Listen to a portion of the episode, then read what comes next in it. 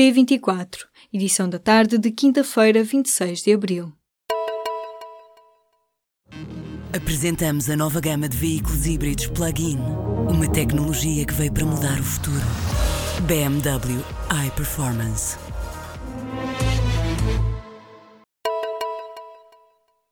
O governo desmentiu as notícias que falavam numa nova linha de alta velocidade entre Évora e Mérida. Trata-se sim de uma linha de alto desempenho de mercadorias prevista no Plano Ferrovia 2020. A chegada de um comboio de alta velocidade foi divulgada nesta quinta-feira por uma fonte europeia num encontro com jornalistas, mas o Ministério do Planeamento e das Infraestruturas diz que se trata de uma linha ferroviária convencional dedicada para já a mercadorias e não a passageiros. Houve Ouvido pela Luz, o ministro Pedro Marques explicou que o projeto inicialmente pensado teria três linhas, duas delas dedicadas à alta velocidade de passageiros e outra à ferrovia de mercadorias, mas apenas a linha de mercadorias está a ser implementada.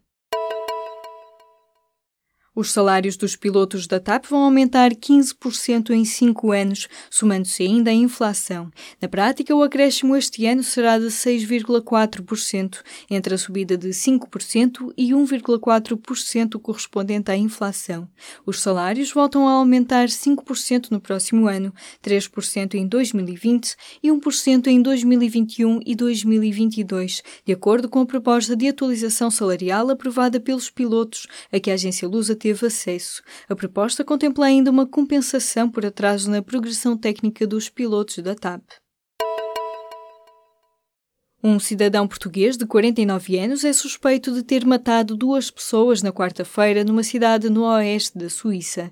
De acordo com a imprensa local, as vítimas são uma mulher e um jovem. Os cadáveres foram encontrados por uma unidade especial da polícia que foi alertada por vizinhos que ouviram uma série de tiros. Um porta-voz das autoridades adianta que ainda estão a aguardar pela identificação formal das vítimas, mas acreditam que as três pessoas pertencem à mesma família.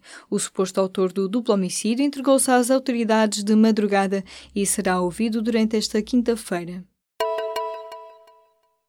O Parlamento aprovou nesta quinta-feira a audição da Procuradora-Geral da República sobre o caso das adoções de crianças pela Igreja Universal do Reino de Deus. Joana Marques Vidal vai ser ouvida na Comissão de Assuntos Constitucionais, na sequência do relatório sobre a petição acerca das alegadas adoções ilegais pela IURD. Uma reportagem da TVI denunciou casos que terão acontecido durante a década de 90. Estão ainda em aberto a audição de mais entidades relacionadas com a adoção de crianças, como a tutela da Segurança Social ou responsáveis da Santa Casa da Misericórdia de Lisboa. A Federação Nacional de Professores exigiu nesta quinta-feira a anulação do concurso externo extraordinário destinado à vinculação de cerca de 2 mil docentes contratados. A FEMPROF considera que o concurso está ferido de ilegalidades e que, por isso, corre o risco de vir a ser impugnado. Continua assim a polémica suscitada pela forma como o concurso foi lançado e também pelo teor do aviso de abertura publicado em Diário da República no dia 20. No documento estipulava-se que podem concorrer concorrer docentes dos colégios com contratos de associação nas mesmas condições que os colegas do ensino público, o que vai contra o que foi determinado pelo Parlamento. Os lotes de madeira ardida de matas nacionais foram vendidos nesta quinta-feira por 2 milhões e 850 mil euros numa asta pública em Viseu.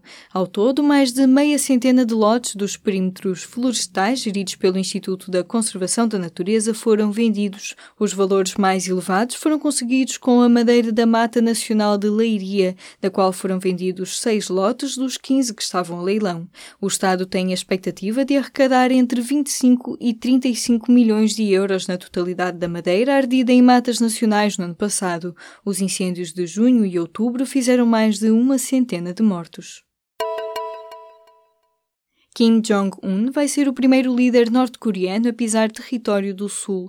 O encontro histórico entre os líderes das duas Coreias está agendado para esta sexta-feira na zona desmilitarizada. O líder norte-coreano vai chefiar uma delegação que inclui mais nove representantes oficiais do regime. Será recebido durante a manhã por Moon Jae-in, presidente da Coreia do Sul, na fronteira entre os dois países. O programa, preparado ao pormenor, inclui a plantação de uma árvore e um banquete. Para o Sul, as duas grandes metas para este encontro são um compromisso com a Coreia do Norte para o fim das armas nucleares e ainda um acordo de paz que possa colocar um ponto final no conflito na península. Treze crianças morreram no norte da Índia nesta quinta-feira, depois de um comboio ter colidido com um autocarro escolar numa passagem ferroviária não vigiada. A polícia está a investigar a causa do acidente, mas acredita que a responsabilidade é do motorista escolar. É o segundo acidente a envolver veículos de transporte de crianças na Índia nas últimas semanas. No início de abril, 27 crianças e 3 adultos morreram quando um autocarro escolar caiu numa falésia. De acordo com a Reuters, o executivo indiano vai pagar o equivalente a cerca de 2.500 euros às famílias das vítimas. O governo garante estar à procura de soluções para evitar mais acidentes. Uma equipa de cientistas do Reino Unido descobriu provas de que os humanos antigos caçaram preguiças gigantes.